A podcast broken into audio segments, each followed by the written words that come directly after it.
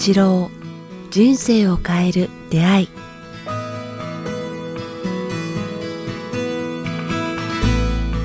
いつも番組をお聞きいただきありがとうございます。番組からお知らせがございます。この番組「人生を変える出会い」えー連動してですね、えー今回新たに音声プログラム「瞑想の基本と実践」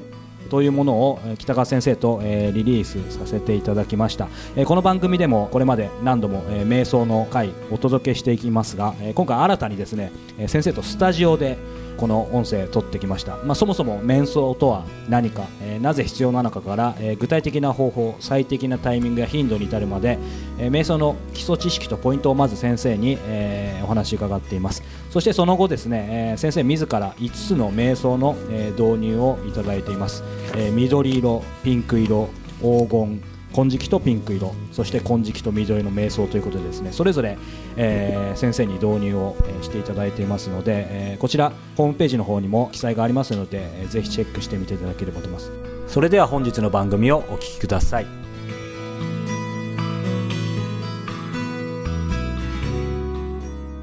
こんにちは早川洋平です北川八郎人生を変える出会い北川先生よろしくお願いしますよろしくお願いします。さあ今日のテーマはですね、えー最近リスナーの方からの質問もありましたけどもちょっと今日はですねテーマでこのテーマについて伺いたいんですけどいい思考良い思考悪い思考ってなんだろうっていうことで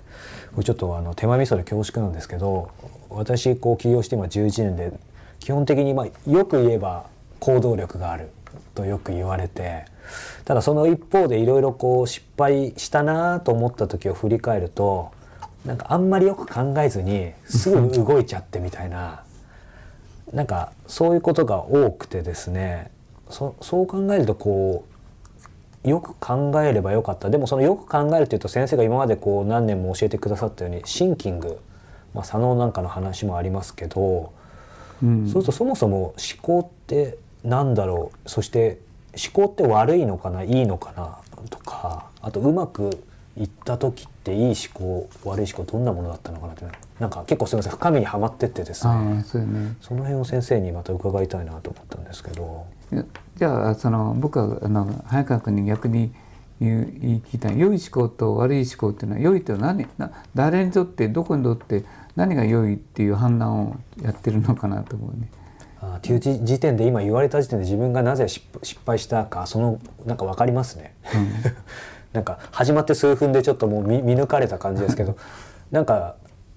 いい思考をしたつもりでも、まあ、あえてちょっと男性的な言い方ですけど結果が出なかった時うんうん。で振り返るとやっぱりそのいい思考というのは自分にとっていい思考。そう都合のいい思考。いい思考やろ。はい。うんうん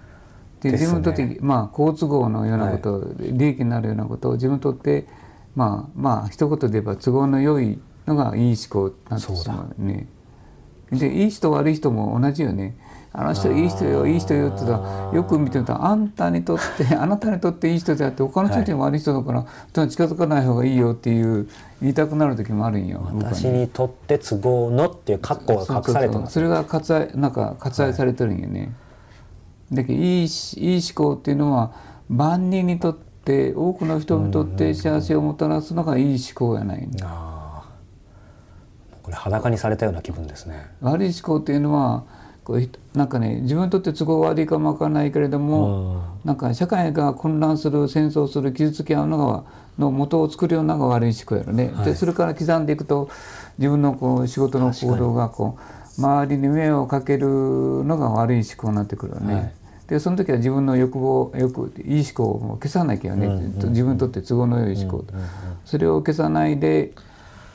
悪い思考っていうか万人にとって都合の悪いことが起きるのを無視して自分の都合を優先するとそれは失敗したってなるんじゃないかね、達成だから達成しなかったっていうのもなぜかというとそれはあんたにとって都合が良くて世間にとって、そうでせあの都合の悪いことだから達成できなかったっていうメッセージっていう受け取らなきゃいけないのか。って面白いよね恥ずかしい限りですけど。でもそうかそうすると思考が足りなかったというよりもその視点というかそこは完全にまあずれてるというか逆だったというか。だけど僕はもしも言うなら想念をまず変えてみるといいと思うんです想念うん。ま前まず自分の中には想念っていうかね、はいいつも失敗を恐れたりこう、ま、あのなんか苦しむこととか嫌なことを思い浮かべながら、それ嫌だからこうするというのではなくていつもあのやってることはきっと人々に喜びを与えてなんかだからいいことをやってくるというそういう想念のもとに動いてそこから思考していくと、なんか思考の最初の土台を良き想念の上に立って思考シンキングするといいよって言いたくなるね。そこですね。ちょっと難しいかね。いやいやいやすごいわ分かりやすいと思います。でもなんかそうですね。もう言われても今日も公開収録並みに恥ずかしかったんですけど、でも。いやそんなことない、ね、いいことだと。悩む時はまあ動くこと。でも、はい、悩む時は動くと大抵反発が来ると思うよ。うん、その悩んでる時は自分にとって都合のいいことをやりたいからこう悩んで、うん、なんか行動してしまうと反発するから、はい、まあ動くことはいいと思うよね、うん、そうすると今の話から少しまたつながりますけどまあそのみんなにとってすごく、ね、みんなの未来にとって、まあ、万人にとって逆に、うんうん役に立つ思考とかはまあ多分いいっていう話だと思うんですけど、まあ、それは少し置いておいてよくピンときたら行動とかみたいな。2つあると思うよそれは。やっぱ2つありますか？ちょっと分かりやすければね、はい、1つは今言ったようにピンと直感に従うっていうのがあるね、はい、それは往々にしてうまくいくんよ、うん、でその前に直感に従う場合は悩んで悩んで分かんないって言ってわーっとお手上げって言ったらピンとくる直感があるよね、はい、あもうもう悩んで悩まれてあいつのとこ行こうとかあいつ相談してみようとかああしてみようっていう直感の方が、うん、あここでとか今行けとかいう直感があると思うわ。そこに文字通りシンキング入ってないですよねあんまりね、うん、でもしも直感がない時はもう一つあるよ。それは第2番目だけど、はい、良心に従え。あ自分の中にある良心、はい、まあ難しいけどね。本当に自分の失う声というか良心っていうかね、はい、それそういうことはまずいんじゃないのって言ってる心があるならばやらないし、いやここは勇気を持ってあのやった方がいいんじゃないのっていう両親が聞こえてくると思うよね。あの良い心っていうあるやん両親って、はい、ありますね。だから一つはそういう直感に従い、はい、もう一つは両親に従いって僕は言いたいね。それを養う練習をしていくのが、はい、うん、時にやっぱあの両親に従っていく。で決断するっていうのやるかね。でもそれがまさに先生おっしゃってるもう本当もうこのずっとおっしゃってることですけどそういう両親、まあ、直感もそうですけどそういうのもやっぱある程度こう自分自体が整ってないとそうだね。基本がないですよ、ね、土台がねその自分にとって都合のいい土台本当に尖ったところにつったやった危険だとやっぱ応援して失敗する、うん、後でやっぱ引き引きつけるよね。それこそねあの両親に従ったしつもり、うん、えー、みんなのことを考えたつもり、だけど実は 全然例えば僕はそういうの考えたとしても先生から見たら全然いやそれお前ご都合主義だろみたいなことあるわけですよね。うん、だからそそこら辺ですよね、まあ、今日のお話も聞き、まあ、先生の声シャワーのように浴びながらもちろんそれこそあと瞑想断食とかでも整えるっていう全部一朝一夕にはいかないわけですよね。よくそういう人見かけるよこういろいろ言ってなんで俺にどうして敵してくるなんかなんかなんでみんな逃げるんだって言ったらそれあんこれするとあんたがだけが儲けること誰が手を貸そうっていうかね、うん、みんながこう豊かになるんじゃなくてただあんた自体がなんか儲けるようなシステムにみんなついてくるのは、それは無理。人自分だけが儲けようとしてるっていうなんか分からない人がいるよね、うんうん、なんでみんなついてこないんだったらなんかすごく動機が不純っていうかね動機のふそうですね。純粋性の対極ですね。うん、でやっぱその一番最初の動機の基盤がまあ多くの人に役立、はい、まあそれを純粋性とか動機の純粋とか不純とかいう意味、はい、それに基づいてな悩むっていうかね。でも、まあやっぱ俺はこうしたんだよねって悩むと思うよね。やっぱり、はい、本当はこういったそれはあるとそれはあるでいいと思うけれども。悩んで悩んで悩んだ時に直感が来るわね。ピンと、うん、あやっぱりこれを捨てようとかやっぱりやってみようとか、うん、そそういう意味での直感を養うっていいと思うけどね。その直感でこうしようとかあれやろうって出たものもさらにちょっとレベルの低い質問で恐縮なんですけど僕の場合それでも直感で出てあのシンキングなかったつもりは結局自分のことを考え過ぎてたみたいなこともあるんでそうするともう一回検証するのはありですか？そうだね。すみません。リスナーの皆さんレベルが低くて。相川さんの言ってる場合両親がと整ってるというの。は、でそれにね逆らおうとするから悩むんやと思うわ。あ本当はこう両親きちんとした両親があるけど、はい。だから欲求別の中欲求に俺はこうしたいこうしたいこうしたいっていうかね達成感の方をそうねこううん、無理して達成したいっていう達成感の方そこにはちょっと有名になりたい地位と名誉をしたい、この結果を出したいっていうなんか押し切ってでも結果を出したいっていう場合は、なんかやっぱ狂ってくるかもからね。ーでもなんか面白いっていうのもちょっとあれかもしれないですけどよく先生がねその神は完璧に何だろうははか測ってる計らってるというか、本当に今の話でいくと、まあ、うまくいった時数少ないかもしれないけど僕もうまくいった時あとたくさんの失敗の時もそうですけどやっぱりそういう何か完璧なそういうものが働いてるとしか思えないですね、今の話そちらに目向けた方がいいね。脳脳の脳のシンキングしても大したことないもんね脳ってね、本当ですね、自分の経験内でしか判断しないから、はい。で面白いのは直感という言葉は英語ではなんていうかね。インインステインスピレーションっていうインスピレーションですねそうですね。ということは、外人外国の英語圏の人たちもそういう直感とかインスピレーションっていうありますよね。うことが起きてるからそういう言葉があるよね。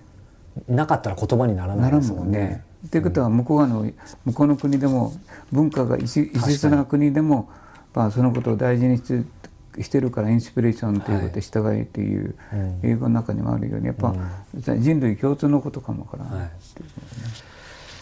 いやでも思考そうですね。思考行動直感。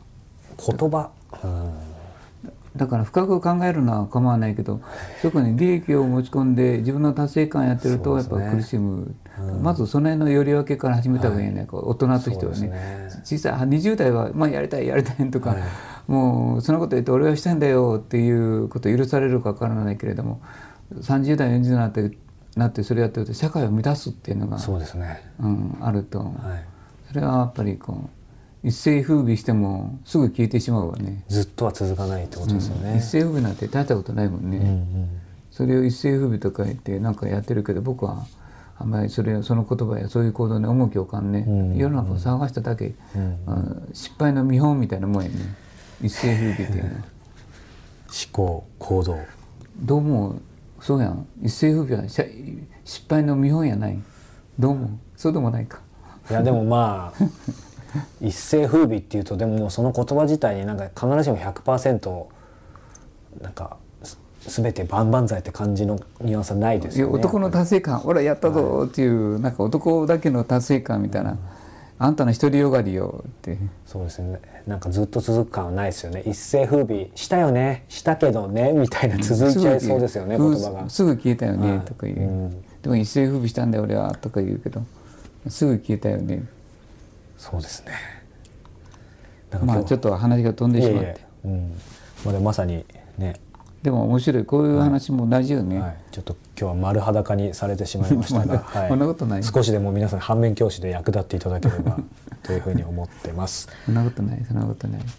さあ、えーこの番組では皆様からの、えーご質問ご感想を募集しております、えー詳しくは北川先生のホームページもしくはメールアドレス北川アットマークキクタス .jp 北川アットマークキクタス KIQ アルファベットの QTAS.jp までお寄せください。